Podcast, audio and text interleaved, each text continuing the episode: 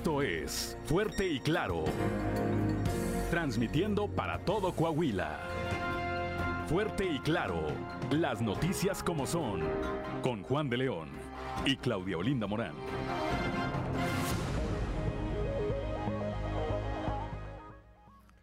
Son las 6 de la mañana, 6 de la mañana con 3 minutos de este viernes, ya mañana de viernes, 14 de octubre del 2022. Yo soy Juan de León y esto es Fuerte y Claro, un espacio informativo de Grupo Región. Como todas las mañanas, eh, bueno, antes de ir al saludo a, las regiones, hoy 14 de octubre se celebra a quienes llevan por nombre Calixto. Bueno, pues una felicitación a todos los Calixtos, así como a los que tengan algo que celebrar, que festejar el día de hoy, que se la pasen, que se la pasen de lo mejor. Y ahora sí, como todas las mañanas, saludo a quienes nos acompañan a través de nuestras diferentes frecuencias en todo el territorio del estado. Aquí para el sureste de Coahuila, a través de la 91.3 de frecuencia modulada, transmitiendo desde el corazón del centro histórico de la capital del estado, aquí desde el sexto piso del edificio que se ubica en la esquina de las calles Allende y Ocampo. Desde aquí les mandamos un saludo para las regiones centro, centro desierto, carbonífera y cinco manantiales a través de la señal de la 91.1 de FM, transmitiendo desde Monclova, desde la capital del acero. Para la laguna de Coahuila y de Durango por la 103.5 de FM, transmitiendo desde Torreón, desde la perla de la laguna. Para el norte de Coahuila y el sur de Texas, transmitiendo desde Piedras Negras por la 97.9 de FM y para Cuña del Río y Jiménez por la 91.5 de frecuencia modulada transmitiendo desde el municipio de Acuña. Un saludo también, por supuesto, a quienes nos siguen a través de las redes sociales por las distintas páginas de Facebook de Grupo de Grupo Región. Son las 6 de la mañana, 6 de la mañana con 5 minutos y como todos los días también ya está activada su línea de WhatsApp, el 844-155-6915. Esta línea es para que usted la utilice, esta es para que usted eh, se comunique con nosotros o a través de nosotros. Si usted quiere mandar un mensaje, una felicitación, hacernos eh, ver algún tema de carácter informativo, hacer algún señalamiento a las autoridades, bueno, esta es la vía. Repito, 844 155 69 69 15. Repito, 844 155 69 15. Esa es su línea, su línea de WhatsApp. Son las 6 de la mañana, 6 de la mañana con 6 minutos. Saludo a don Alfredo Castillo Melchor, a través de las redes sociales nos envió un saludo. Buenos días amigos, dice un saludo para todos ustedes. Gracias por la información. Los escuchamos acá en la central de abasto de la Ciudad de México. Pues un saludo también hasta allá para usted, don Alfredo. Y gracias por supuesto por el favor de su atención. Son las 6 de la mañana, 6 de la mañana con 6 minutos. Tenemos una temperatura de 14 grados centígrados aquí en la capital del estado, 19 grados en Monclova, 21 en Piedras Negras, Torreón 17, General Cepeda 13, Arteaga 12 grados a esta hora, Musquis en 18, Sabinas y San Juan de Sabinas con 17 grados, la hermana República de San Buenaventura con 19 grados, así como Cuatro Ciénegas, Parras de la Fuente 15 grados y Ramos Arispe 14 grados, Ciudad Acuña 21 grados en este momento y aquí al sur de Saltillo en Derramadero tenemos 12 grados de temperatura, pero para saber cómo estará el resto del día, vamos con mi compañera Angélica Costa a los detalles del pronóstico del tiempo.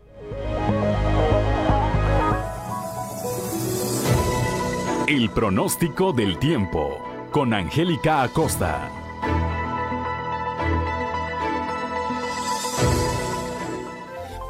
Amigos, amigas, ¿qué tal? ¿Cómo están? Qué gusto saludarte en este maravilloso viernes, inicio de fin de semana. Vámonos con los detalles del clima. En Saltillo se espera una máxima de 22 grados, mínima de 11. Durante el día vamos a tener periodo de nubes y sol. Va a estar agradable y por la noche bastante nubosidad. Toma tus precauciones porque, bueno, vamos a tener un inicio de fin de semana lluvioso. 56% la probabilidad de lluvia. Y está para Saltillo. En Monclova máxima de 27 grados, mínima de 13 durante el día. Principal principalmente nublado, al igual que por la noche. Eh, a pesar de eso se va a sentir algo cálido, ¿ok? Y bueno, pues la probabilidad de lluvia se incrementa más durante el día que por la noche, 75%. Por favor, maneja con mucho cuidado y extrema precauciones. Vámonos hasta Torreón, máxima de 32 grados, mínima de 18. Durante el día vamos a tener periodo de nubes y sol, se va a sentir muy cálido, va a estar agradable.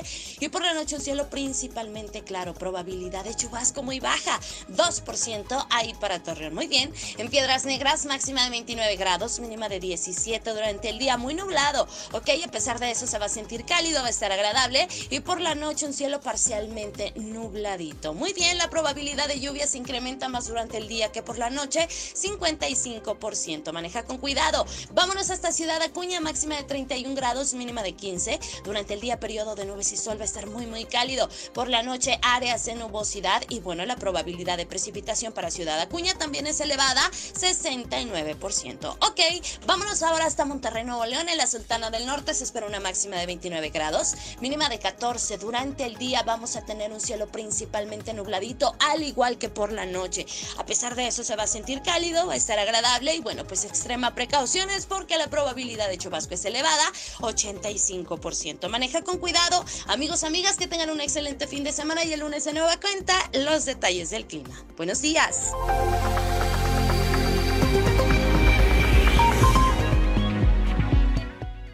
Son las 6 de la mañana, 6 de la mañana con 9 minutos, gracias a mi compañera Angélica Acosta. Y saludo esta mañana también a, Atahualpa Rodríguez Montelongo, allá desde la región carbonífera, así como, así como a don Joel Roberto Garza Padilla, quien eh, nos acompaña a través de las redes sociales desde la región centro del estado. La magistrada Sandra Rodríguez Wong, aquí, aquí desde la región sureste del estado.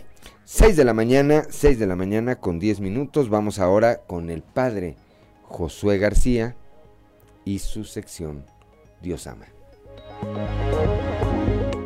Diócesis de Saltillo, presbítero Josué García. Dios ama.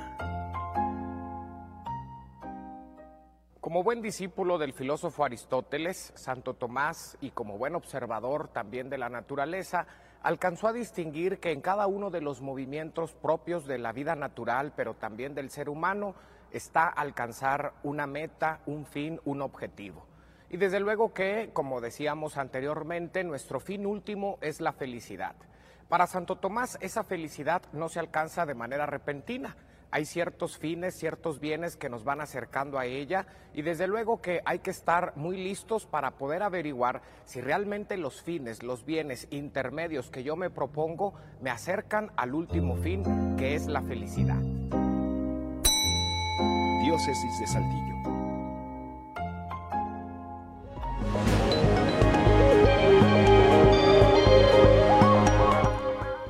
Son las 6 de la mañana, 6 de la mañana con 11 minutos. Gracias, gracias como todos los días al padre Josué, Josué eh, García que nos obsequia, que nos obsequia esta cápsula.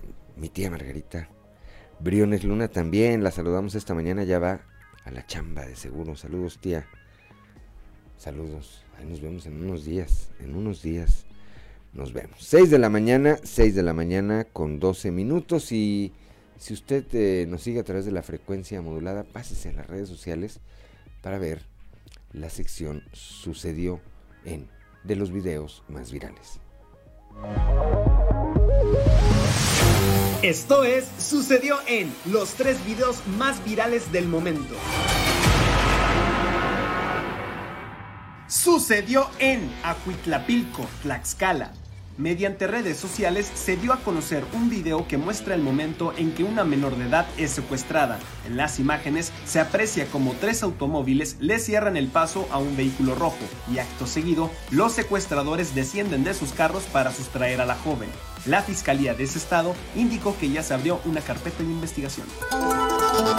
Sucedió en Guadalajara, Jalisco cámaras de vigilancia de un comercio captaron el momento en que un joven fue asesinado tras intentar impedir el robo de sus pertenencias. En las imágenes se aprecia a dos personas platicando tranquilamente a un costado de una camioneta blanca. En ese instante, los tres asaltantes llegan y sustraen una mochila del vehículo. Cuando estos se disponían a huir, el joven se interpone en su camino. Acto seguido y tras varios forcejeos, los sujetos le disparan, por lo que cae muerto en medio de la calle sucedió en California, Estados Unidos. A través de redes sociales se hizo viral el video de una mujer que, tras discutir y cachetear a quien presuntamente era su pareja, se lanza a un automóvil que pasaba justo a su costado. En las imágenes se aprecia el fuerte impacto. A pesar de ello, el video culmina con su pareja acercándose lentamente para ver si se encontraba herida.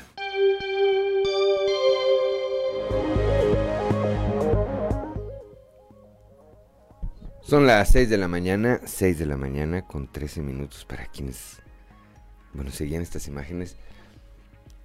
A veces no me empiezan a tupir, pero las tóxicas les dicen, ¿verdad? Luego se, pelean y llevan eh, un pleito de pareja a niveles pues insospechados que en muchos casos ponen la vida en peligro. Eso no significa que no haya tóxicos para compensar, ¿verdad? Sino ahorita salgo aquí ya tengo una manifestación de tóxicas. Bueno, que también sea de tóxicos. Son las 6 de la mañana, 6 de la mañana con 14 minutos. Bueno, el día de ayer se dio a conocer por la tarde que autoridades, después de un eh, aviso de una persona, eh, habrían localizado a la senderista local, eh, extraviada desde el pasado 8 de octubre. Néstor González, mi compañero a quien tengo en la línea telefónica, tiene los detalles de esta historia. Néstor, muy buenos días.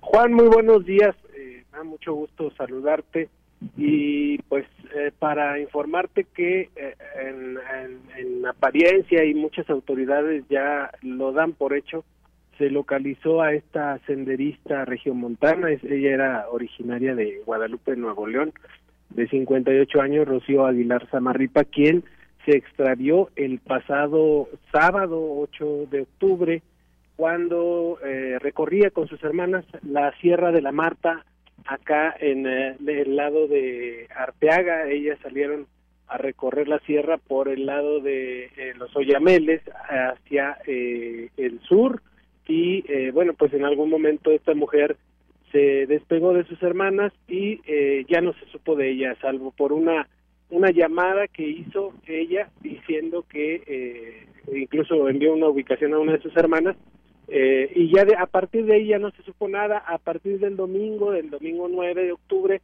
se emprendió una búsqueda intensa por parte de autoridades de Arteaga, de, del Estado, de autoridades de Nuevo León, de los municipios de Nuevo León. Incluso se utilizó el helicóptero de la Secretaría de Seguridad Pública del Estado para tratar de localizar a esta mujer.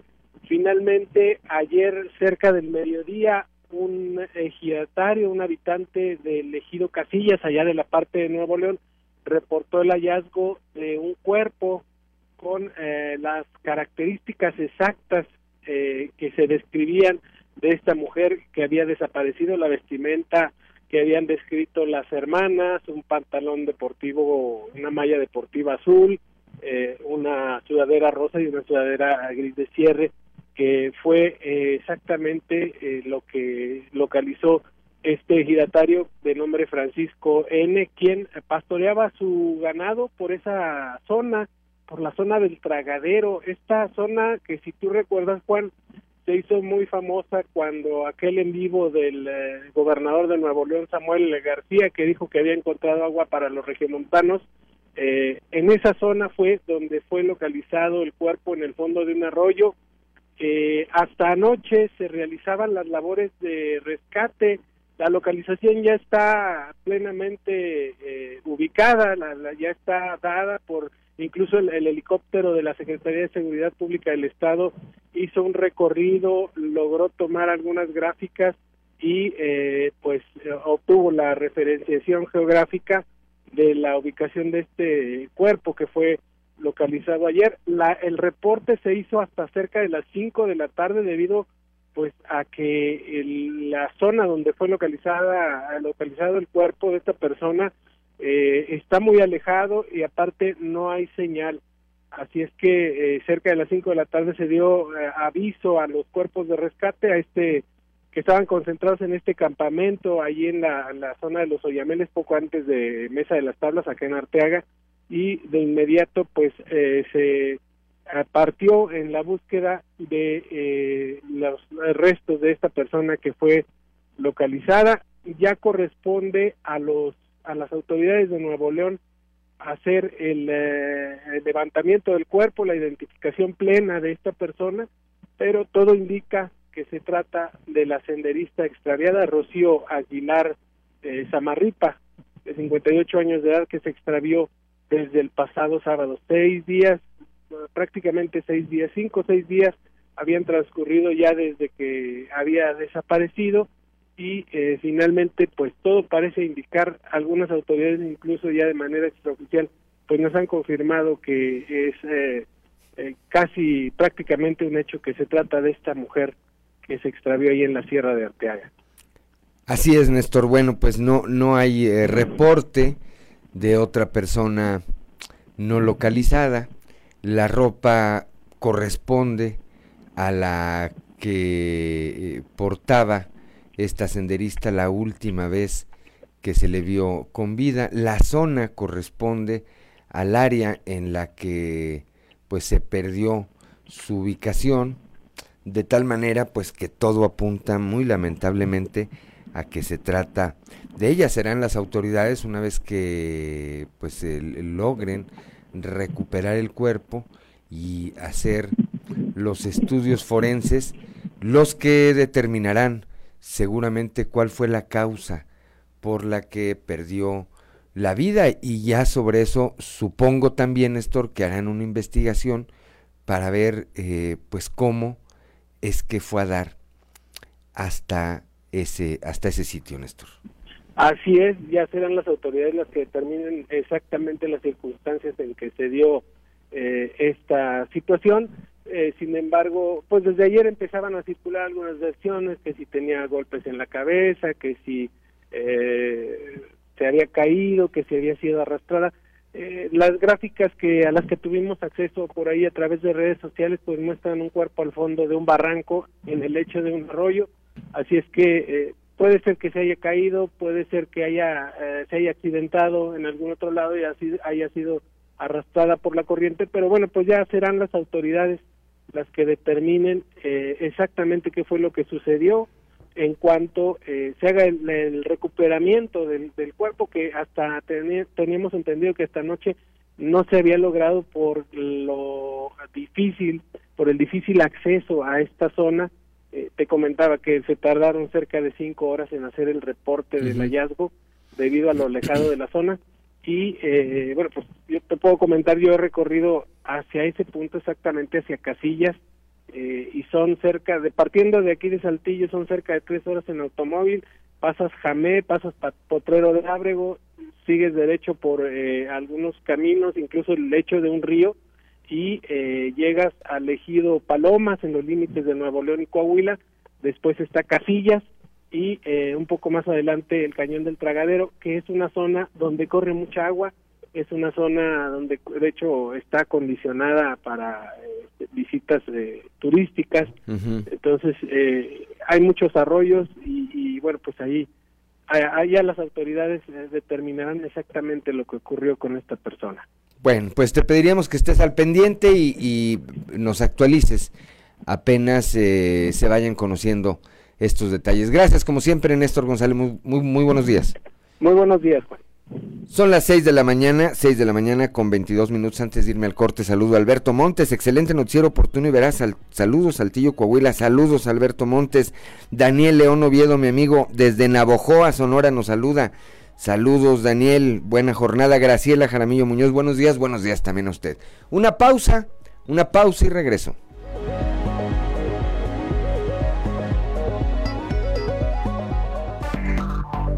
Enseguida regresamos con Fuerte y Claro.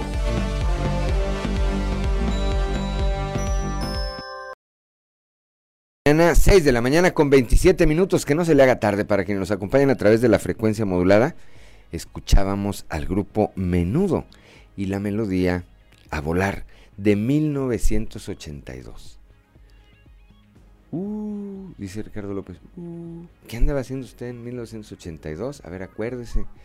Piénsele. Bueno, pues es de 1982 para quienes eh, se remontaron a esa época. Pues de esas, de esas eh, fechas era esta canción. Son las 6 de la mañana, 6 de la mañana con 27 minutos. Vamos con mi compañera Leslie Delgado. Luego de este pleito ya abierto entre eh, pues los morenistas Armando Guadiana y Ricardo Mejía Verdeja, mi compañera Leslie Delgado buscó la opinión de Reyes Flores Hurtado, otro de los eh, pues miembros destacados de este partido aquí en el estado y Reyes pico de cera dijo Leslie Delgado, muy buenos días. Buen día, informando desde la ciudad de Saltillo. Tras la polémica que se suscitó al interior de Morena, Coahuila, como es costumbre del delegado Reyes Flores Hurtado, optó por no responder a los reiterados llamados que se le hicieron para conocer su postura respecto a lo que ocurre entre los aspirantes a la gubernatura. El Departamento de Comunicación de la Secretaría del Bienestar informó que Flores Hurtado no tenía interés en responder los cuestionamientos. Cabe recordar que el senador Armando Guadiana acusó al subsecretario de Seguridad Pública y Protección Ciudadana, Ricardo Mejía, por orquestar una estrategia para desacreditarlo. Por otro lado, ante las publicaciones periodísticas que expusieron esta guerra interna en el partido de la 4T, el dirigente del Comité Ejecutivo Estatal del partido, Diego del Bosque, publicó un mensaje en sus redes sociales diciendo que se quiere sembrar discordia en nuestro movimiento. No caigamos en el juego, vamos a rescatar Coahuila y lo haremos en unidad. Informó para Grupo Región Leslie Delgado. Gracias, gracias a Leslie Delgado cuando son las 6 de la mañana, 6 de la mañana con 29 minutos. Pues sí, Diego del Bosque salió a decir, oye, los del PRI nos quieren dividir. Bueno, yo no dudo que los quieran dividir, pero, pero de eso no se trata, a por lo menos ahorita. Pues los que están peleándose son dos de Morena que eran del PRI.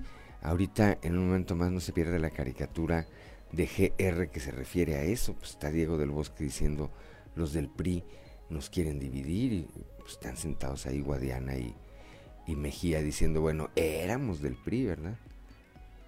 Y están sentados del otro lado Reyes Flores y Luis Fernando Salazar, el otro personaje de esta historia, y dice, bueno, nosotros éramos del PAN, así que ni nos quieran nos volten a ver.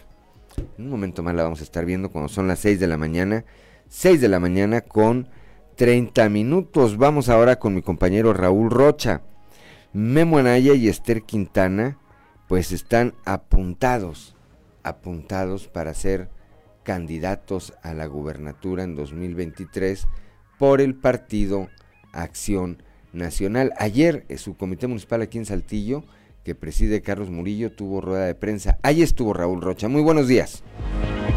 Buenos días compañeros, información para hoy. El presidente del Comité Municipal del PAN, Carlos Murillo, confirmó que Guillermo Anaya y Esther Quintana han levantado la mano para ser el candidato a la gubernatura por ese partido en la elección del próximo 4 de junio de 2023.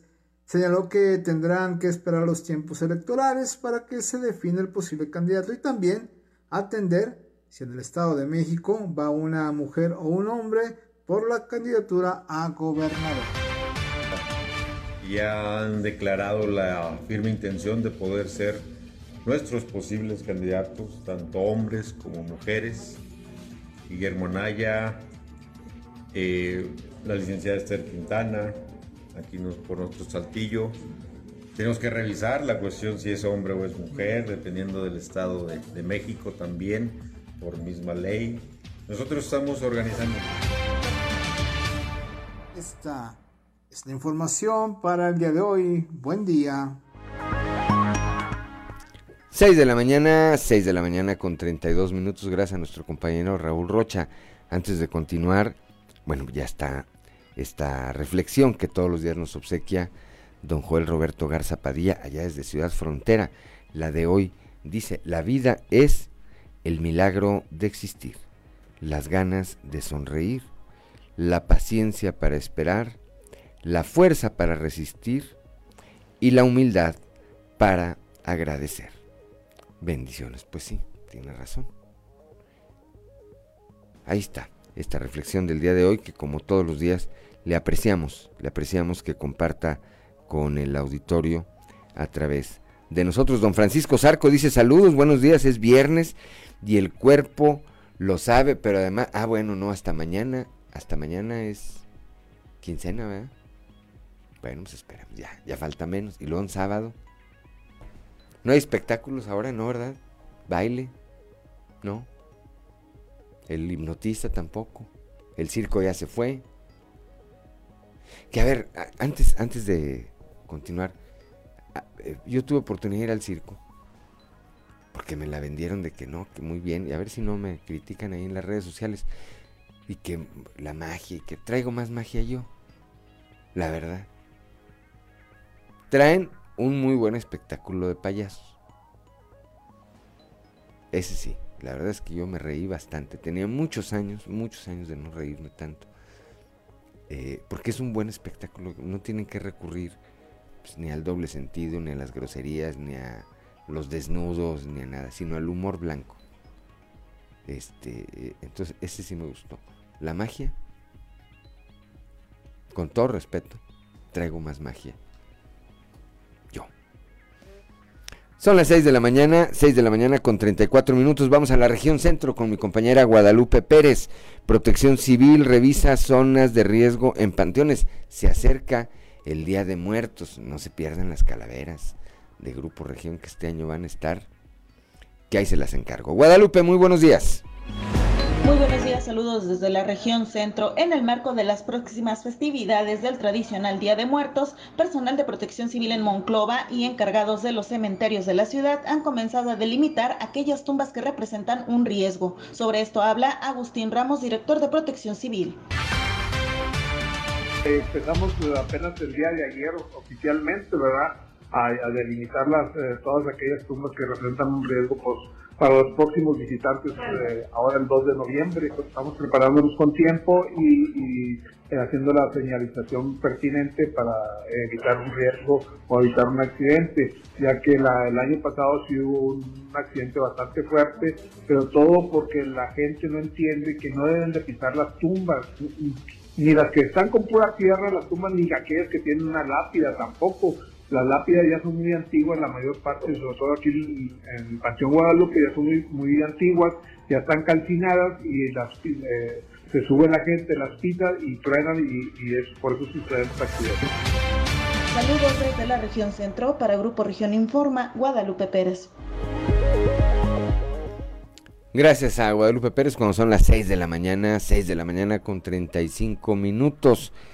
Vamos ahora a la portada del día de hoy de nuestro periódico Capital, que, eh, bueno, pues en su nota principal destaca esta revelación que hiciera ayer el eh, gobernador Miguel Riquelme. Eh, estos cinco presuntos delincuentes detenidos hace tres días en un operativo que se llevó a cabo allá en la región carbonífera, un operativo coordinado entre Ejército Nacional, Ahí está la importancia que el ejército esté participando ahorita en tareas de seguridad.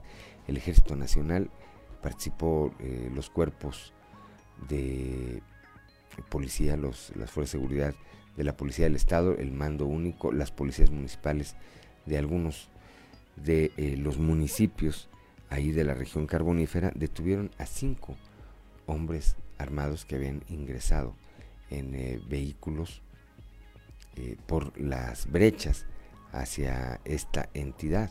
De acuerdo a lo que han dicho en sus primeras declaraciones, dijo ayer el gobernador, pues ellos venían con la misión de calentar la plaza, así dijeron, de causar pues zozobra y eh, señalaron que esto en vísperas de un proceso electoral que tendrá lugar el próximo año.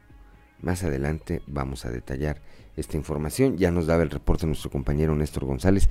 Encuentran sin vida a Senderista. Esto, pues eh, lamentable, todo apunta ya prácticamente a que se trata de esta persona que fue cuya desaparición fue reportada desde el pasado domingo. Reyes Flores, pico de cera, no se quiso meter en el pleito que eh, tienen ya abiertamente Armando Guadiana y Ricardo Mejía Verdeja. Están disputando, están disputándose la candidatura al gobierno del estado por Morena. Siguen aislados eh, los sospechosos de viruela símica aquí en la capital del estado. La directora general del Colegio Francisco de Urdiñola Lourdes Granillo dio a conocer que hasta el miércoles, hasta el próximo miércoles, es decir, todavía es sábado, domingo, lunes, martes, dentro de cinco días más, eh, pues se sabrá, se sabrá si son positivos o no. A viruela símica estos cinco casos sospechosos,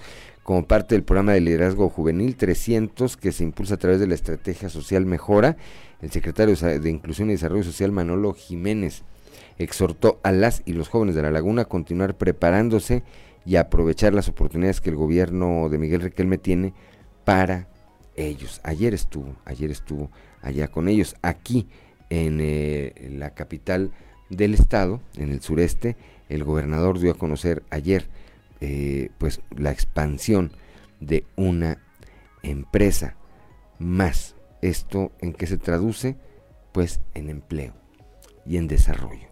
¿verdad? Esta empresa está en el municipio de Ramos Arizpe, más adelante le tendremos los detalles. Ayer se llevó una audiencia eh, judicial, fueron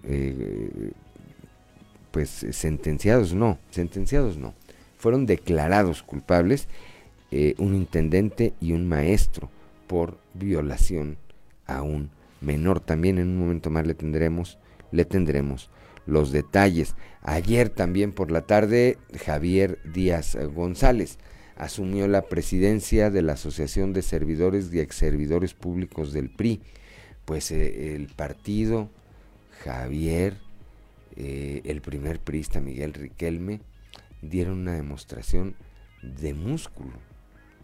Eh, fue una concentración bastante importante. Más adelante también le tendremos los detalles de lo que ocurrió aquí por la mañana, el alcalde Chema Fraustro y el gobernador Miguel Riquelme entregaron, entregaron la eh, rehabilitación de la calle Francisco de Urdiñola. Con este proyecto se inició el primer maratón de obras Saltillo nos une. Y bueno, pues ahí está un compromiso más cumplido por parte de la administración municipal que encabeza, repetimos, Chema Fraustro.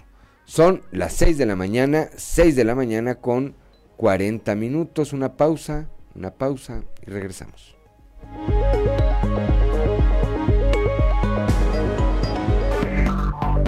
Enseguida regresamos con Fuerte y Claro.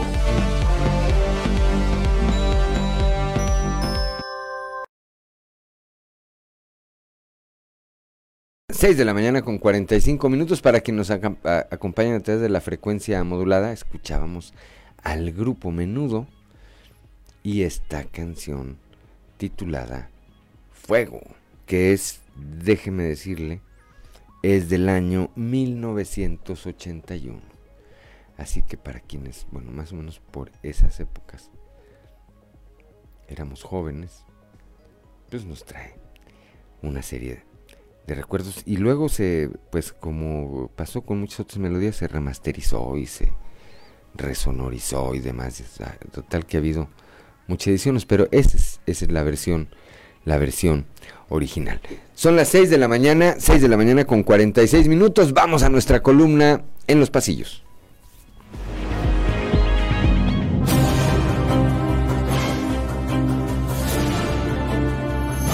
Y en el cartón de hoy, ahí les hablan. Que nos muestra Diego del Bosque quien nos está comentando. Amigas y amigos de la 4T en Coahuila, los del PRI quieren sembrar discordia entre nuestro movimiento.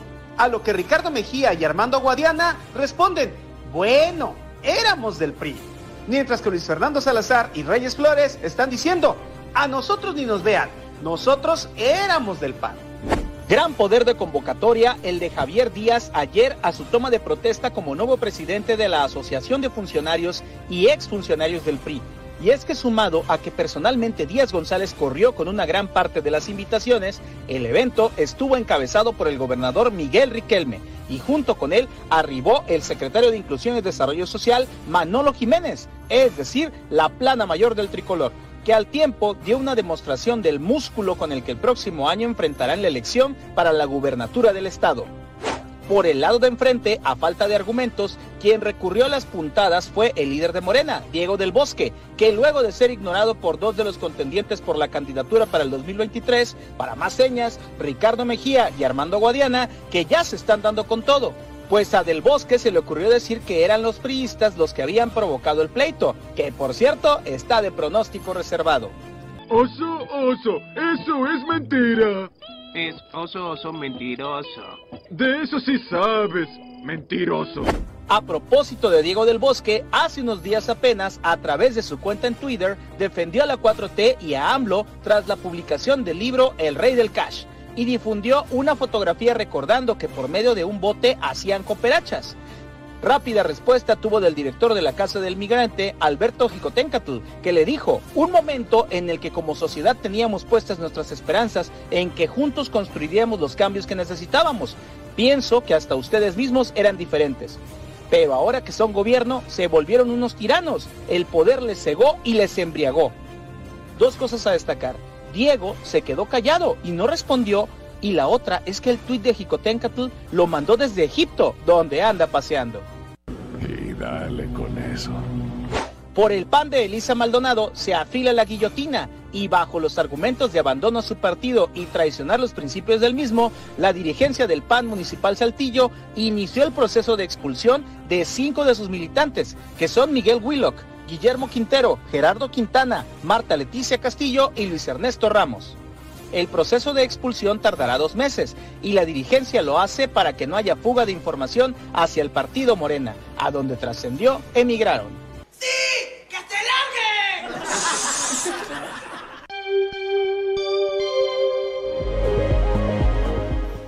Son las 6 de la mañana, 6 de la mañana con 49 minutos.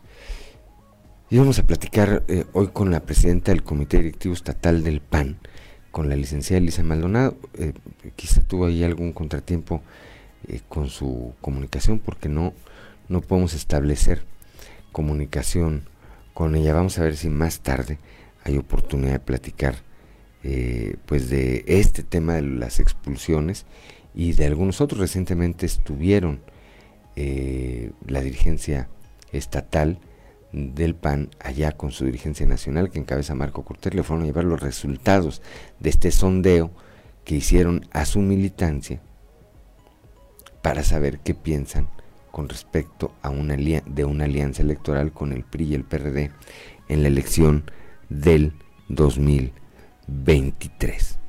Bueno, pues eh, vamos a estar pendientes a ver si podemos establecer comunicación, repito, con eh, la licenciada Elisa Maldonado dirigente estatal del Partido Acción Nacional. Son las 6 de la mañana, 6 de la mañana con 50 minutos. Vamos a la región carbonífera, ya con Moisés Santiago Hernández. Violencia contra hombres también existe. En, este, en Musquis durante este año ya se presentó un caso. Muy buenos días Juan y Claudia, a todo nuestro amable auditorio que nos escucha en todo Coahuila. En la información que tenemos para el día de hoy, la violencia contra los hombres también existe, pero por lo regular no se denuncia. Yadis Ábalos Garza, directora de la instancia municipal de la mujer en Musquis, señaló que hace tres meses se atendió una situación de un hombre que denunció violencia de parte de su pareja y aún recibe atención psicológica. Esto es lo que comenta. Eh, sí se ha presentado, se presentó hace aproximadamente tres meses y se le está dando seguimiento con la psicóloga. Este, esa persona vino y nos manifiesta que su esposa lo agrede físicamente y verbalmente, pero él no quiere poner ninguna denuncia. Muy bien, de cualquier manera está recibiendo terapia. Es, él recibe terapia psicológica. Muy bien, ¿habrá más casos así de hombres violentados y que por temor, por vergüenza no acuden? Pues es muy probable que sí, ¿verdad? Pero como lo mencionó usted, por vergüenza ellos no acuden a este departamento. De la región carbonífera para el Grupo Región Informa, su amigo y servidor Moisés Santiago. Que tengan un excelente fin de semana. 6 de la mañana con 52 minutos. Rápidamente vámonos hasta la región lagunera con Víctor Barrón. Marcharán en oración por los habitantes de la laguna. Hola, muy buen día amigos de Grupo Región en temas de la comarca lagunera, surgido en el periodo más álgido de violencia en la región. El movimiento Avivando la Laguna anunció la décima primera edición de su marcha, en esta ocasión con la participación de 200 iglesias cristianas y en la que se espera una asistencia de 3.000 personas que se unirán en oración por las familias y la sociedad el próximo 15 de octubre de 2022 Así lo dio a conocer el pastor Hubert Echeverry, a quien vamos a escuchar. Tratamos de que muchas personas, muchas familias se involucren en todo este tiempo de oración que nosotros culminaremos precisamente este 15 de octubre con la marcha por Jesús, marcha de Avivando la Laguna y la noche de alabanza y oración por la comarca lagunera y por México Esto es todo en la información. Desde La Laguna reportó Víctor Barrón. Un saludo a todo Coahuila.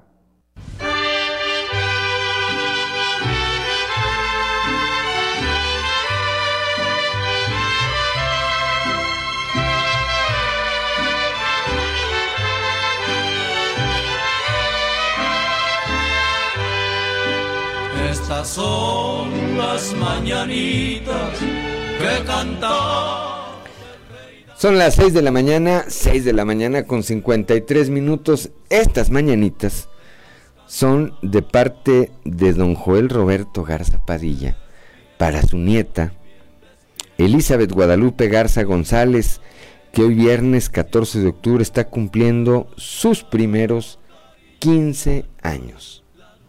¡Qué felicidad! Hoy, en compañía de sus papás, Brenda Guadalupe y Jesús Salvador, van a tener pues una pequeña fiesta familiar. Y ahí todos unidos le van a confirmar sus mejores deseos. Pues qué bendición, qué bendición de que cuente pues con sus abuelos, con sus papás, que tenga la oportunidad de celebrar su cumpleaños y luego en viernes. Hay quienes se les acomoda todo, ¿verdad? Luego cumpleaños uno el lunes, pues ¿Cómo celebras en lunes o en martes? O en domingo, sabiendo que el lunes tienes que... Bueno, pues a, Elizabeth Guadalupe Garza González hoy se le alinearon los astros. Está de cumpleaños, está con sus papás, tiene la presencia, el cariño, el apoyo, el respaldo de sus abuelos, de don Joel Roberto Garza Padilla. Pues nuestros mejores deseos de que la pase hoy y siempre de lo mejor. Son las 6 de la mañana, 6 de la mañana con 55 minutos. Vamos rápidamente a una pausa y regresamos.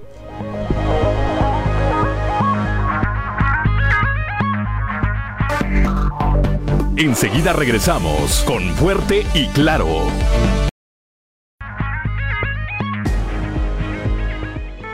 Alerta ambiental con Carlos Álvarez Flores. Muy buenos días. La semana pasada les prometí explicar en qué consiste el riego por goteo. Este avance, este uso eficiente del agua fue creado pues por las propias condiciones que hay en Israel. Israel es un país que tiene poca disponibilidad de agua, entonces ellos desde hace ya 57 años nos regalaron este sistema. Hay que tener una especie de eh, fosa a donde se debe captar esa agua, el agua con la que se va a regar la, vamos a decir, una hectárea, ¿no? de cualquier cultivo. Entonces debe haber un depósito y una bomba. Esa bomba va a extraer el agua de ese depósito, de esa fosa, para bombearla a través de unas tuberías. Estas tuberías, que a mi juicio deben ser de plástico, hoy lo que nos sobran son plásticos reciclados, entonces son baratas. Estos tubos, que diría yo, los tubos principales, vamos a decir que van por cada surco. Es un enrejado, es un cuadriculado, vamos a decir.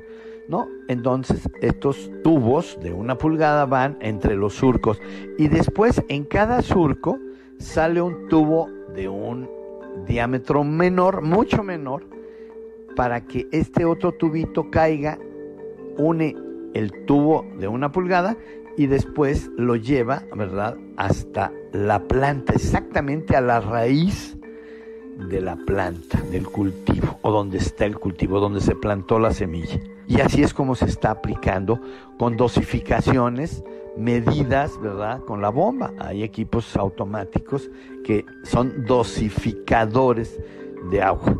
Esa es la manera en la que se tiene que regar ahora, no con los canales esos de agua rodada porque se pierde todo el agua.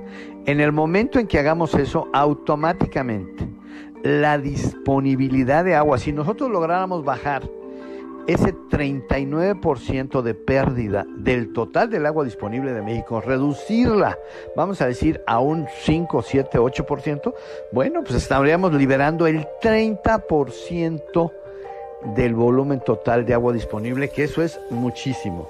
De manera pues, hasta aquí lo dejo para que sigamos hablando del tema del agua. Muy buenos días.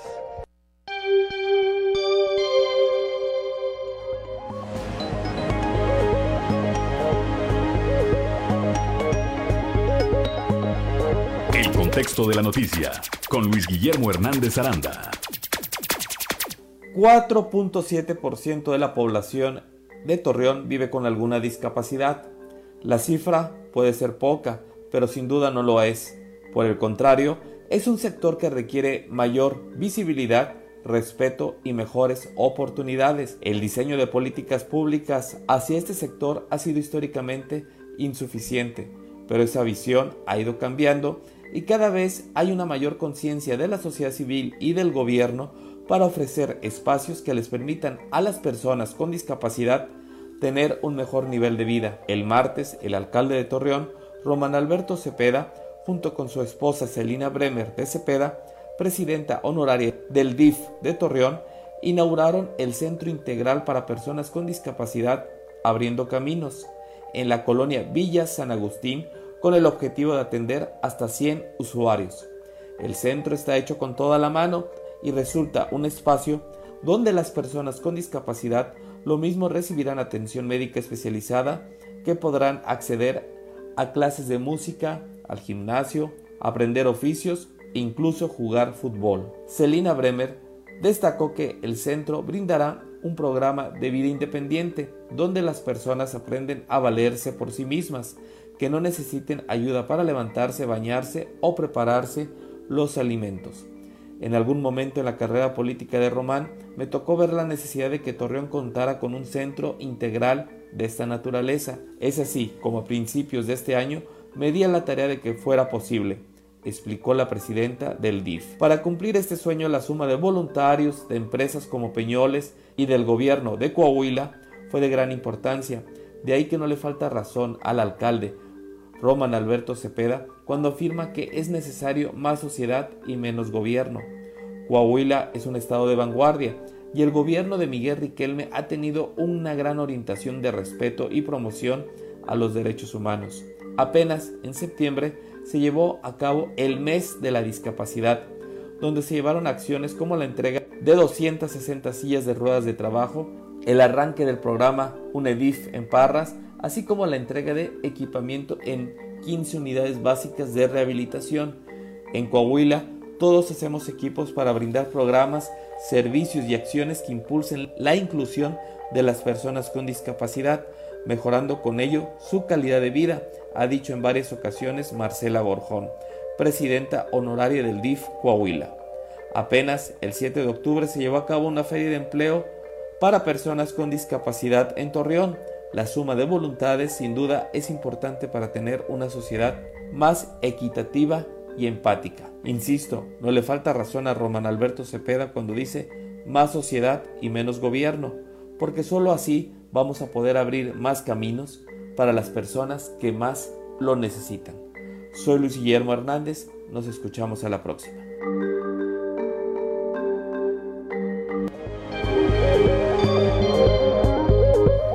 7 de la mañana, 7 de la mañana con 7 minutos, gracias a Luis Guillermo Hernández, como siempre, y su contexto de la noticia. Vamos ahora al...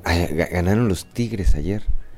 Ayer, por cierto, me encontré a mis eh, amigos, eh, Mario Basaldúa, Irene Zapata y Néstor González, que es compañero, además, además de amigos, compañero aquí en Grupo Región. Hicimos una quiniela, bueno, pues ganó Irene ganó Irene. Y ganaron los Tigres 1-0 ayer. Vamos con Noé Santoyo al mundo de los deportes. Resumen Estadio con Noé Santoyo.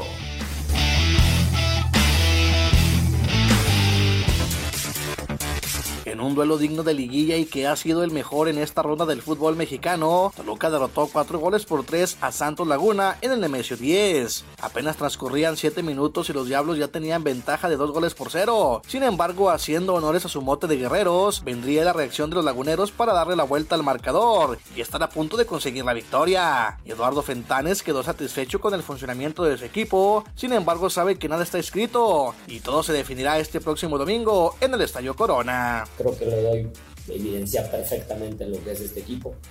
Fuimos la, una de las mejores ofensivas, buscando el gol, una vocación ofensiva, con estos argumentos, con estos jugadores, de los cuales estoy orgullosísimo y, si tengo que morir un día me tengo que morir con jugadores así siempre, sin duda. Entonces, bien, bien, bien, este, es medio tiempo, ¿no?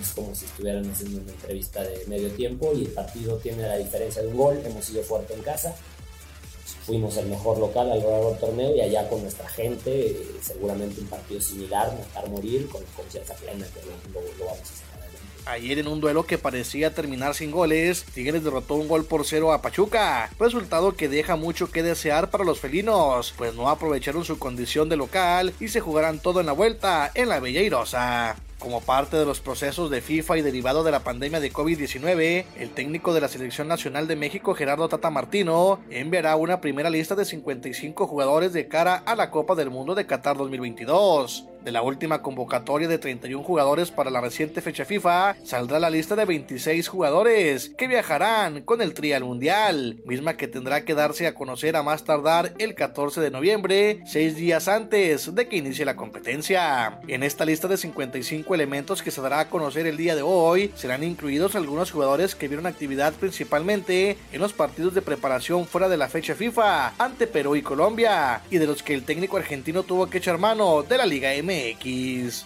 A través de ocho estados y durante siete días se llevará a cabo la carrera panamericana 2022, que tiene como particularidad que se cumplen 35 años de su reedición en 1988, recordando que en ese lejano 88, Eduardo León, hoy presidente honorario, revivió la competencia tras 34 años en el olvido. Hoy la carrera parte del puerto de Veracruz y recorrerá las entidades de Oaxaca, Ciudad de México, Querétaro, Guanajuato, Morelia, San Luis Potosí y Durango, donde culminará el próximo jueves 20 de octubre en la Catedral del Estado como escenario y el viernes 21 con la ceremonia de premiación. En la NFL, Chris Holmes recuperó un despeje perdido de Velus Jones en el territorio de Chicago, lo cual dejó la mesa servida para un touchdown de una yarda de Brian Robinson a la mitad del cuarto periodo y los Commanders de Washington cortaron una racha de cuatro derrotas el día de ayer al superar apenas por 17 a 7 a los Osos de Chicago. En las grandes ligas, los Astros de Houston se pusieron 2-0 en ventaja sobre los Marineros al derrotarlos 4 carreras por 2, mientras que el duelo entre Yankees y Cleveland fue pospuesto debido a la lluvia.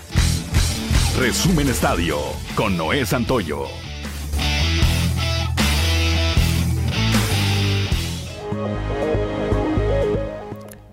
Son las 7 de la mañana, 7 de la mañana con 11 minutos. Gracias, gracias a Noé Santoyo. Rápidamente, antes de ir con eh, Francisco Martínez, Ricardo Martínez, perdón, estaba yo leyendo aquí Francisco, una disculpa Ricardo. Antes de ir con Ricardo Martínez allá Parras, leemos un mensaje de don Francisco Zarco, dice, buenos días, es viernes, qué fortuna de la señorita Elizabeth Guadalupe Garza González, quien hoy cumple 15 años. Dice, nos estamos preparando para acompañar en su fiesta familiar. Saludos a los abuelos paternos, Silvia Sandillana, Mata, Joel Roberto Garza Padilla y maternos Dora Mata y Lázaro González. Y don Francisco Zarco nos presume, dice, aquí disfrutando nuestro café. Pues buen provecho, buen provecho, don Francisco. Y ahora sí, vamos con Ricardo Martínez Aparras. Un asalto a Banco Azteca se registró, bueno, no a Banco Azteca, en las oficinas de Banco Azteca se registró el día de ayer allá en el municipio de Parras de la Fuente. Eh, no hay reporte de eh, personas pues lesionadas, pero sí un botín de poco más de 100 mil pesos. Un eh, solitario ladrón ingresó a un supermercado, o sea, la tienda Soriana, vamos a decir, que está ahí en Parras, ahí dentro, en los locales, está las oficinas de Banco Azteca, y hasta ahí llegó esta persona y cometió este asalto. Ricardo Martínez, muy buenos días.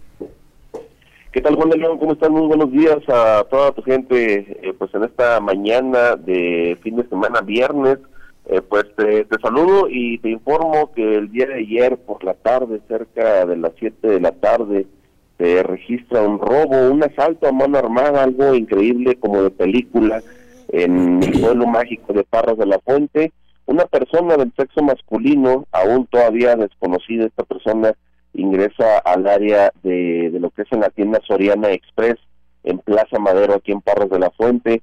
Se dirige hasta donde se ubica una casa de la tienda Banco Azteca, una casa de donde la ciudadanía realiza sus, sus depósitos diariamente, se dirige directamente hasta ese punto, tiene contacto con una mujer eh, a la cual pues le, le muestra un arma de fuego, un arma corta y le pide el dinero que se encontraba en ese momento en caja. La mujer se queda prácticamente paralizada, los guardias no se dieron cuenta de, de la situación que estaba pasando ahí en el área de, Banco Azteca, la persona sale caminando, ni siquiera corriendo de, de este de este punto de, la tienda Soriana y posteriormente se sube en la parte trasera del vehículo, de un vehículo tipo Nissan, eh, Nissan tipo Suru en color gris.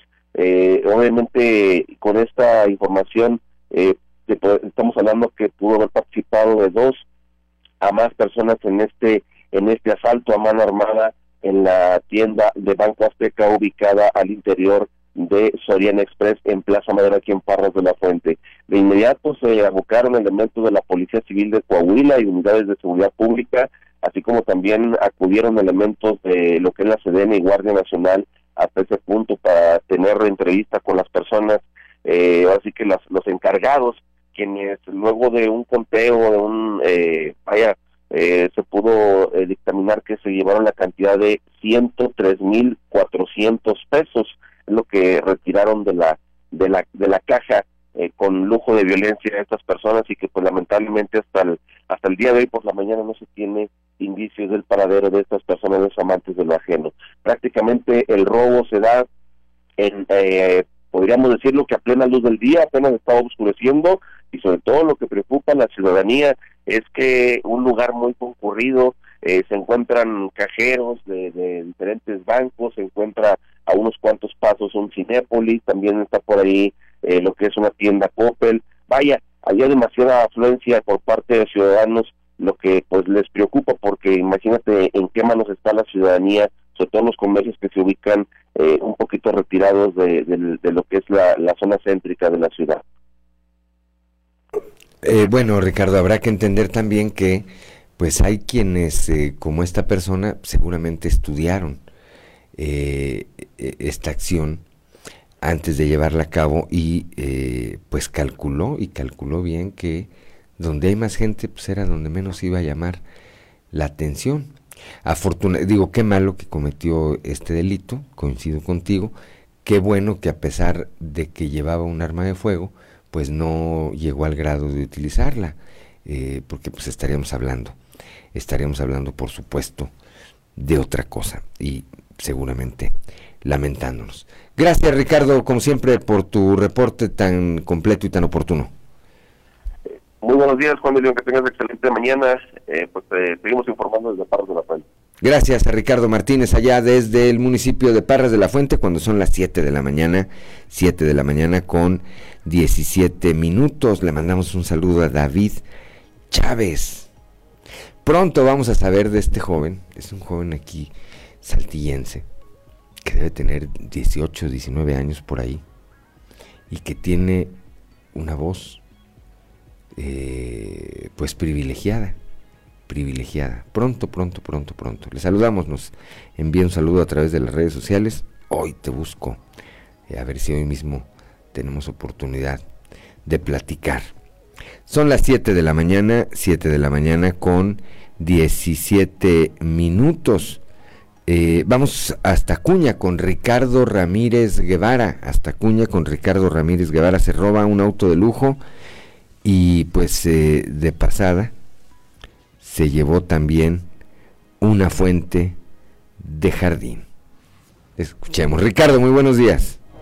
Aunque parezca absurdo, un hombre identificado como Anthony de 32 años de edad robó un vehículo Mercedes-Benz de reciente modelo en un taller mecánico en el que trabajaba, el cual condujo hasta un domicilio particular de la colonia Granjas del Valle, en donde terminó robando un ornamento para una fuente de jardín construido en granito. Finalmente, después de que se reportara el robo del vehículo, fue detenido por elementos de la Policía Civil Coahuila mientras transitaba por la calle Chicotencal en la colonia Benito Juárez. Ahora, esta persona enfrenta dos cargos por el delito de robo a casa habitación y robo de vehículo. La detención se dio después de que recibieran el reporte de robo del vehículo Mercedes-Benz modelo 2017, denuncia realizada por el propietario del taller mecánico ubicado sobre la colonia Benito Juárez, donde hace algunos días empezó a trabajar Anthony como ayudante de mecánico. Sin embargo, este sujeto tomó el vehículo sin permiso. Por ello, al no saber qué había pasado con este, se interpuso la denuncia por abuso de confianza y robo. Al mismo tiempo, vecinos de la colonia Granjas del Valle denunciaron que sobre la calle South, un sujeto a bordo de un vehículo negro se había introducido a la cochera de un domicilio y había quitado una fuente vertical de granito de la pared, la subió al vehículo y se había retirado del lugar, iniciando así un rápido operativo para su búsqueda. Finalmente el sujeto fue detectado y detenido en el cruce de las calles La Madrid y Chicotencal mientras intentaba abandonar el sector. Elementos de la Policía Civil Coahuila, al revisar el número de serie del vehículo, verificaron que coincidía con el de la denuncia de robo, por lo que trasladaron al sujeto a las instalaciones del Ministerio Público, donde los afectados ya estaban interponiendo las denuncias por robo. Informó para Fuerte y Claro Ricardo Ramírez.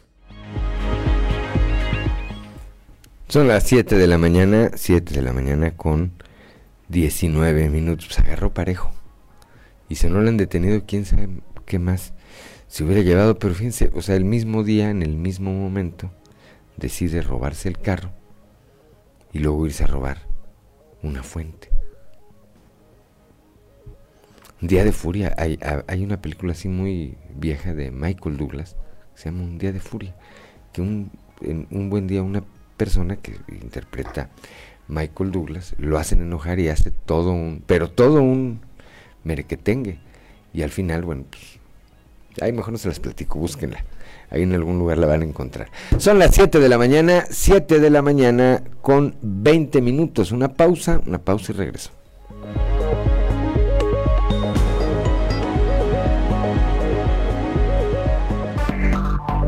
Enseguida regresamos con Fuerte y Claro. 7 de la mañana con 26 minutos escuchábamos al grupo Menudo y esta canción pues que fue una de las clásicas, Súbete a mi moto. Ahí estaban los dos Ricardos este, en una reta de pasos a ver quién se lo sabía. Ahí se dan un tiro, ¿eh? Ahí se dan un tiro. Toño Zamora, desde la región centro, allá desde la capital del acero. Toño, muy buenos días. Buenos días, Juan. Buenos días a las personas que nos sintonizan a, esta hora. Eh, lo está sucediendo, lo que está sucediendo en Morena, Juan, lo, platicamos al principio de semana. decías eh, con justa razón el hecho de que eh, al interior de Morena se iban a dar con todo. Pues ya empezó, ¿no? Ya empezó Armando Guadiana Tijerina, ya eh, le pintó la raya a, este, a Mejía Verdeja, y, y pues bueno, es parte de, de algo que, que quienes saben de esto sabían que iba a suceder. Incluso comentarte que Reyes Flores Hurtado también se, se ha puesto en el, en, el tema de que el que sea menos el subsecretario de Seguridad, es decir, que se está haciendo ya un frente amplio para combatirlo. Ahora, eh, me queda claro también que Armando Guadiana Tijerina ha hecho equipo con Luis Fernando Salazar por la sencilla razón de que en esa entrevista dada a un medio nacional solamente se refiere al subsecretario de Seguridad y no lo hace a Luis Fernando, quien también trae una un inicio de campaña avanzada, pues, y que viola la ley electoral. Entonces, pues yo creo que todavía nos falta, Juan, estamos a, octubre, este, y ya las cosas se están poniendo interesantes por ahí, este, en el, en la, en Morena, y, por otro lado, dice la, a mí me da risa, Juan, cuando la Comisión de Quejas y Denuncias de, del Instituto Electoral de Coahuila dice que investiga las violaciones al código. Es que las violaciones están vistas, mi Juan. Ahí están los espectaculares, eh, están las porras, están los demás. ¿Por qué no actúa? Si ahí están pruebas, ahí están las pruebas. No. Pues ahí están, como dices tú, vamos a ver qué otra determinación. A ver, hay que recordar que recientemente sí dictaron medidas en contra de Luis Fernando Salazar, le ordenaron retirar su publicidad en espectaculares en redes sociales. Ayer veía yo un fragmento de un eh, de una publicación que hizo Luis Fernando en eh, sus redes sociales. Y en esa publicación da cuenta de que fue a una entrevista a un medio de comunicación, una televisora acá en Saltillo, y dijo, nomás no me hagan decir eh, promoción, no me hagan decir transformación, y, dijo ahí cuatro o cinco palabras que el Instituto Electoral le prohibió decir. Entonces dijeron, bueno, pues entonces, ¿qué vienes? Dijo, no, pues, pues ahora sí que casi, casi que a saludar. Entonces, al parecer está, sí está, este, a su manera, ¿verdad? A su manera de Salazar. Pero, pues, eh, pues, eh, ahí está la publicidad con los espectaculares. Está eh, pues apegándose a lo que le dice la autoridad. Entiendo que están retirando sus espectaculares. También habrá que ver. Por otro lado, pues tiene razón, ya en Morena, en, en, el caso tanto del ingeniero Armando Guadiana como del licenciado Mejía Verdeja, bueno, pues están pegando con todo. Ya se dijeron, ahora sí, directamente primero Armando Guadiana en esta entrevista de la que ya hablabas, y ayer le respondió eh, eh, Ricardo Mejía Verdeja a través de, de, esos en vivos que hacen en sus redes sociales, y le dijo a Guadiana que jumbroso, este, que además eres Quirol, y no, no, sí se están dando, pero hasta con la cubeta y todavía no empiezan, ¿eh? Todavía no empiezan, sí, o sea, y, los otros partidos políticos siguen, siguen, siguen, siguen dando con todo. fíjate que, que nos llegó eh, una, eh, la, la, ¿cómo se, ¿cómo se llama cuando una canción le cambia la letra, Juan? Este, no es un cover, ¿verdad?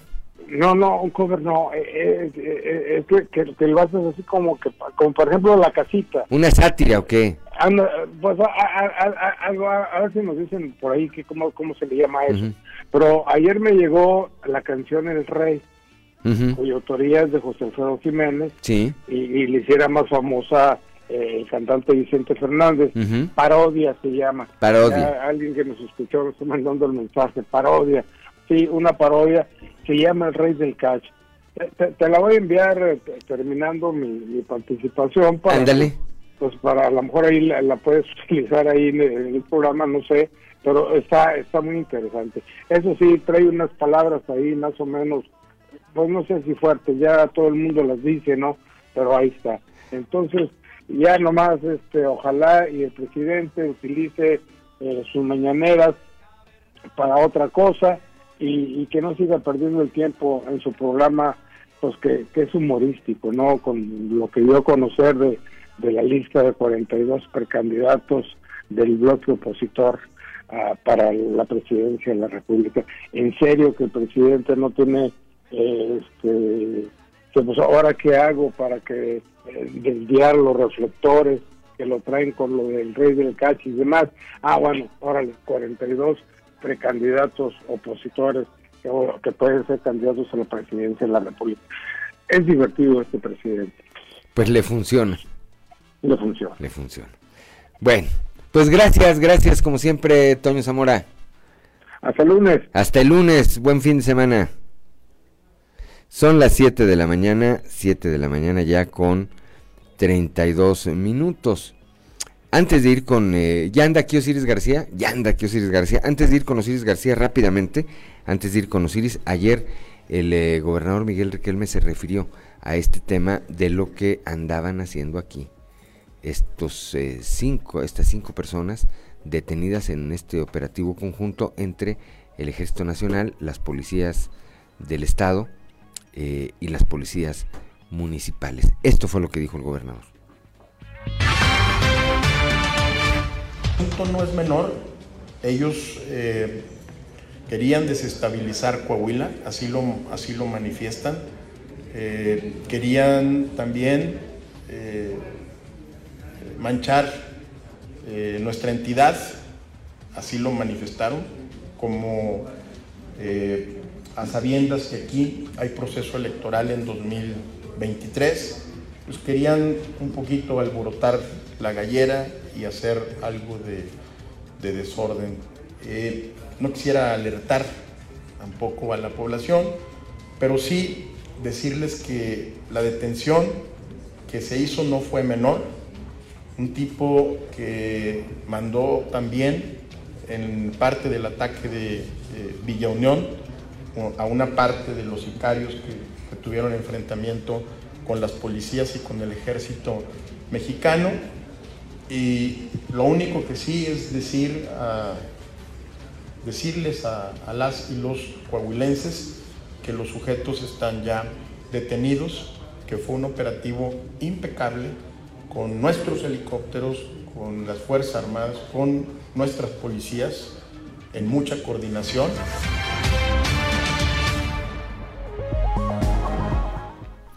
Son las 7 de la mañana, 7 de la mañana con 35 minutos. Bueno, pues ahí está esto que señaló el gobernador con respecto a la detención de estas personas. Como todos los viernes, como todos los viernes, guitarra en mano, a veces viene con acordeón, bueno, ahora ya le ha pegado mucho, la, mucho más a la guitarra, guitarra en mano, nuestro compañero y amigo Osiris García. Osiris, muy buenos días. Buenos días, vos, buenos días a todo eh, amable radio escucha que está del otro lado del aparato reproductor. Buenos días para todos. ¿Cómo anda la patria? Bien, vos, estamos bien, la neta. No me voy a quejar el día de hoy. Este sería ya mucha ambición y mucha gula quejarme el día de hoy. Dicen que pedir estar mejor sería ofender a Dios y nadie somos, no somos nadie para andar Bueno por donde me veas. Ofendiendo a Diosito. Simón. Este, 7 de la mañana con 35 minutos. A ver, antes de irnos con la No, vámonos con la canción directamente y luego bordamos. Vámonos con la canción directamente. Vámonos con la canción de Osiris García. Agárrense. Chipote con sangre, ¿cómo decía? Yo no respondo, sea, sea chico, sea grande. Sí, chico, sea grande.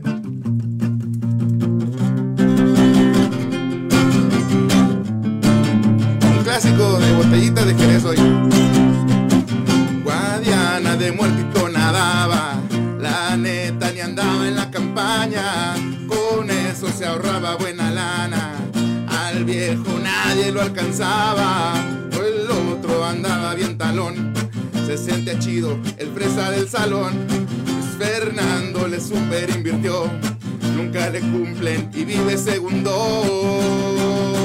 alarma, alarma de tos un, dos, tres, patada y cos. Alarma, alarma la de tos. Un, dos, tres en la elección.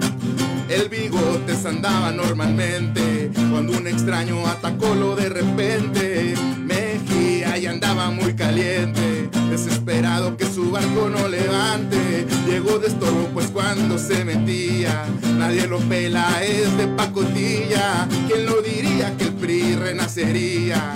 Esos dedazos ni con Echeverría. Alarma, alarma la de tos. Pataicos.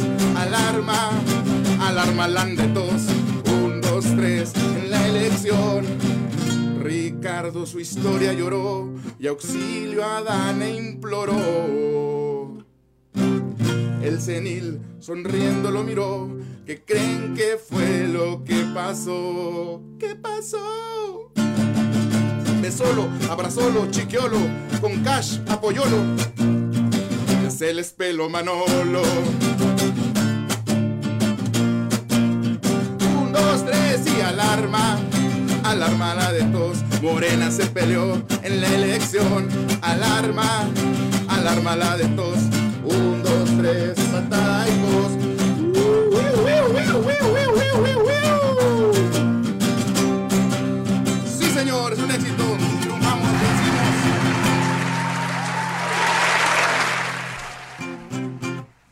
7 de la mañana con 38 minutos. Les dije, chipote con sangre, sea chico o sea grande, porque, eh, bueno, pues Osiris agarra parejo. Sí, vos, eh, y, aparte, o sea, una mención aparte, vos debo reconocer que jamás me han dicho que sí puedo cantar y que no puedo cantar aquí en región, la verdad. Bueno, pues ahí está. A ver, el pleito de Armando Guadiana y de Ricardo Mejía Verdeja, ya, abiertamente. Hay cosas eh, que siempre tratamos de analizar y que tienen mucho de cierto en las, en las parodias, en las parodias que presentas tú.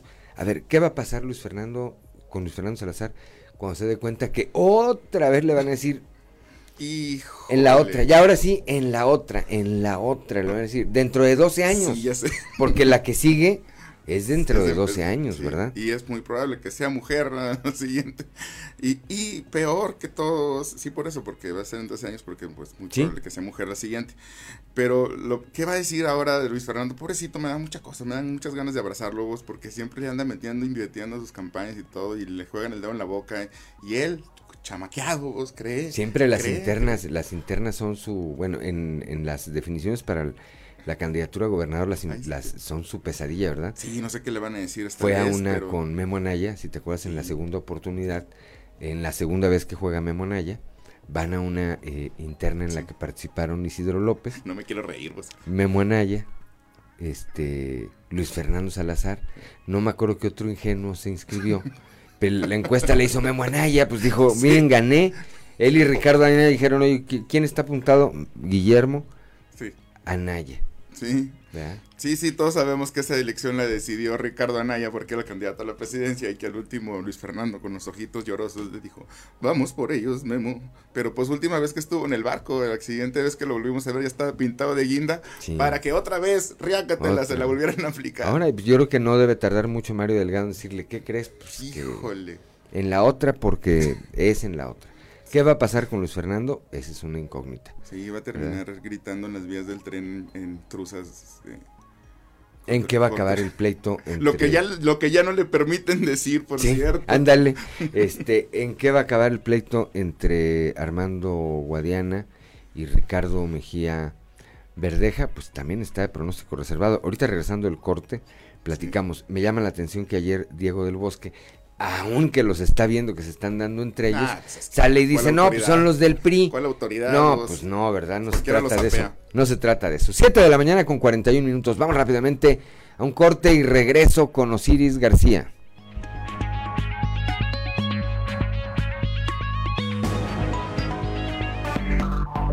Enseguida regresamos con Fuerte y Claro. Con 46 minutos. Estamos aquí en Fuerte y Claro y continuamos esta mañana con Osiris García. Como es un análisis serio, les vamos a pedir, y lo único serio que parece que queda en Mm. este país ahorita es la lucha libre, que nos pongan de nueva cuenta el tema de, pues ya es, eh, antes le decían el tema de los luchadores o no sé cómo se llamaba, pero en realidad Es así una mini fracción de segundo. El tema de los cuatritransformadores. Pero en realidad parece ser ahorita el tema pues de la disputa por la candidatura eh, a la gubernatura en Morena. ¿En qué va a acabar? ¿En qué va a acabar eh, Osiris este pleito? A ver, Mm. hay quienes dicen que el subsecretario de Seguridad trae la candidatura en la bolsa. Yo creo Sí, que si la trajera, pues no se andaría peleando. Claro. ¿Qué, qué necesidad tendría de pegarle al puntero que es Guadiana? No tendría Ay, mero, antes de que nos vaya a censurar el Facebook, ¿verdad? Este... Ni los veo ni los oigo, diría este el, el prócer. En una lógica. De la caída del sistema. En una lógica, yo no quiero cuestionar la veracidad o la no veracidad de las 200.000 encuestas que se han difundido de una parte, de otra y de otra. Pero en una lógica, ¿quién, de, quién tendría que ser más conocido Sí.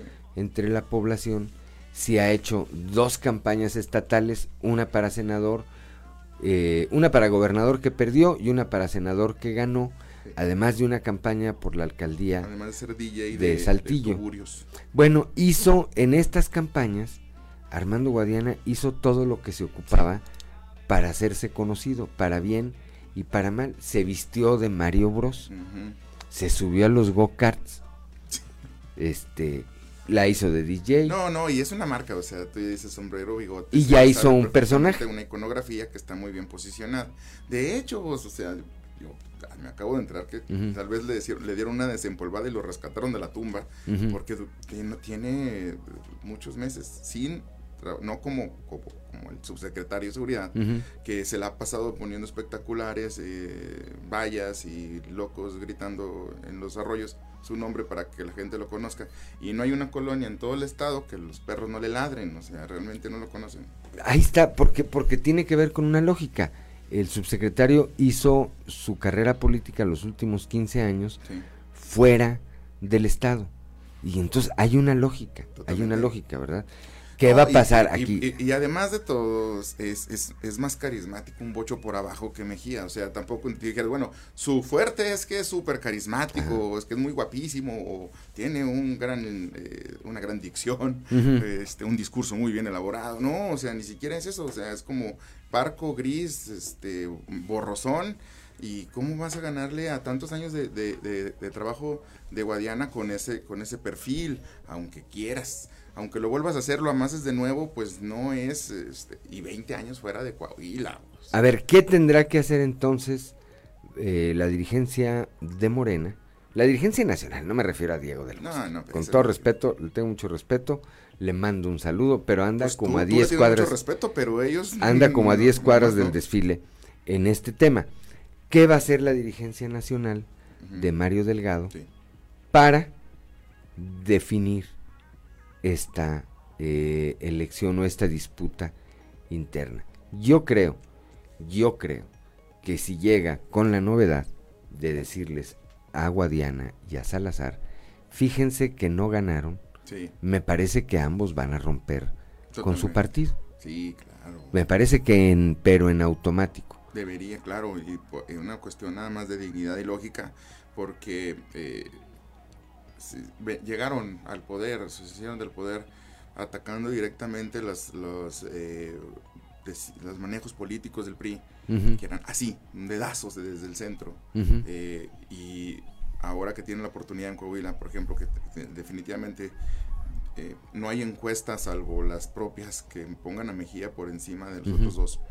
Eh, Luis Fernando y, Guadiana deberían por dignidad, como bien apunta, decir, ¿saben qué? Aquí nos bajamos, porque esto lo último que es es democrático. Dicen, hablan de encuestas, hablan de democracia, hablan de que son el, el- el partido democratizador de México y si no se respeta eso, al menos eh, en un sentido hasta lógico y de sentido común, deberían bajarse. Creo que ahí tiene eh, Mario Delgado, el dirigente nacional de Morena, pues una papa mega caliente entre las manos.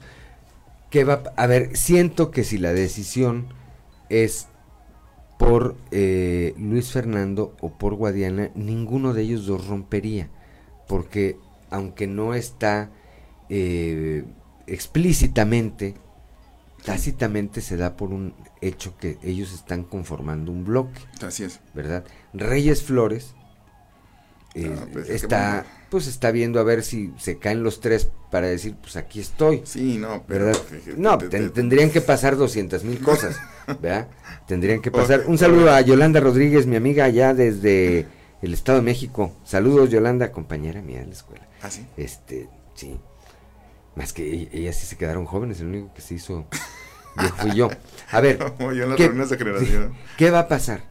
¿Qué va a pasar? No, sí, realmente está interesante, pero yo sí veo, eh, este, pues al final, al final, este, Guadiana, sin mucho esfuerzo, una sola declaración y se les tambalea toda la, toda la eh, campaña que han estado haciendo abiertamente, violando cuanto reglamento y código electoral existe en el Estado y en el país, sin importarles absolutamente nada, y está tapizado el Estado de espectaculares, eh, pero... Tanto de Luis Fernando como de Sí. Mejía. Pero Guadiana no, eso es lo extraño, o sea, Guadiana No, sale él, de está, él, es- él está jugando a la segura. Él está jugando a la segura y dice, bueno, pues que igual y, y gano la interna y no me cuestiona la, la Sí, autoridad no, electoral. Y, guardando el momento, o sea, en su, en su persona, vos, para decir las palabras mágicas, antiguos espíritus del mal, transforman este cuerpo decadente, para poder levantarse de la tumba y poder aguantar otra campaña. No, bueno, mira, decía, decía el ex gobernador Enrique Martínez, que le decían, oiga, pues que el ritmo que trae, usted se levanta muy temprano, acá muy tarde, decía la vitamina P. Y, y, ¿esa cuál es? La vitamina Power. Esa hace que te levantas este a la hora que sea. A ver, antes de continuar, vamos aquí a, a, a dar una noticia de último momento que nos envía nuestro compañero Néstor González. Confirma el secretario de Salud caso positivo de viruela símica en Colegio de Saltillo. El doctor Roberto Bernal Gómez confirmó que un maestro del Colegio Francisco de Urdiñola dio positivo a contagio de viruela símica o viruela del mono, pero que el brote ya fue controlado y el docente se encuentra en aislamiento. Señaló que se estableció un cerco sanitario y se determinó un aislamiento por 20 días de, de los de- demás sospechosos de estar contagiados. La directora del plantel, Lourdes Granillo, había informado que eh, cuatro docentes y dos estudiantes habían eh, sido puestos en aislamiento. Bernal agregó que existe otro caso en un hotel de Saltillo que también ya fue aislado y se encuentra recuperado. Es información de último, de último momento que le eh, apreciamos a nuestro compañero Néstor González, que siempre está, siempre está pegado, pegado a la noticia. Osiris, nos queda un minuto. Eh, conclusión. Cuídense, mis chavos, no les vaya a dar ¿Qué va a pasar? Ah, ah, yo eh, apelo a la, a la, al fondo democratizador que inició el movimiento de regeneración nacional, eh, porque en las bases en realidad era un, un gran ideal y que, y que pase eso, que sea una encuesta, que sean las reglas muy claras, que como decía Román, el piso parejo también en todos los partidos, eh, no solamente por Morena y sus resultados, sino por, por el país, por el bien del país, por el bien del Estado. Sería este, muy vergonzoso que un partido que nació con el fin de democratizar, democratizar el, eh, el ambiente político terminara cediendo a, a O sea, lo que tanto criticaban. Sí, o sea, caprichos, este, ponen reglas, dicen que, hacen- que hacen encuestas y al final, pues, llegado el momento, nada más importa lo que dice, diga una sola persona. Nos despedimos, nos despedimos, si tú me lo permites, con este tuit que le envió Alberto Jicotencal, director de la Casa del Migrante, a Diego del Bosque, que es fuertísimo. Dice, un momento en el que, porque Diego del Bosque subió una foto de hace no sé cuántos años donde tiene un bote que andaba ahí pidiendo cooperacha. No sé si para Moreno o para alguna otra cosa, pero ahí estaba un bote que tenía Diego del Bosque y dice que en aquellos años él andaba pidiendo ya para la 4T. Y Jicotencal, Alberto Jicotencal, le dice, un momento en el que como sociedad teníamos puestas nuestras esperanzas en que juntos construiríamos los cambios que necesitábamos. Pienso que hasta ustedes mismos eran diferentes, pero ahora que son gobierno se volvieron unos tiranos, le dice. El poder les cegó y les embriagó. ¿Y qué contestó Diego del Bosque a esto? Nada. Y enmudeció el palenque cuando un girazo en el redondel tan contestatario que es Hombre, y tan presto que es para él o sus asesores. Bueno, pues ahora sí. Le ¿Cómo nos decían cuando éramos chiquitos? ¿Te comió la lengua el ratón? Pues Le comió la lengua el ratón a Diego del Bosque Ay, frente a Alberto Jicotencal, que habrá que decir, envió su tweet desde Egipto. Ah, mira desde nada la- más. frente a la pirámide de no sé Eh, qué. Tú que has andado por allá. Amigo, amigo Jicotencal, eh, te recomiendo que vayas al bar del Four Seasons, está muy bueno, pone hay un grupo tocando en vivo y es de los pocos lugares donde se puede tomar alcohol. Bueno, pues ahí está la recomendación. Nos vamos, gracias por el favor de su atención. Nos esperamos el próximo, bueno, mañana a las 10 de la mañana en sexto día y el próximo lunes a partir de las 6 y hasta las 8 de la mañana aquí en Fuerte y Claro, un espacio informativo de Grupo Región bajo la dirección general de David Aguillón Rosales. Yo soy Juan de León y le deseo que tenga usted el mejor, pero de verdad que el mejor fin de semana.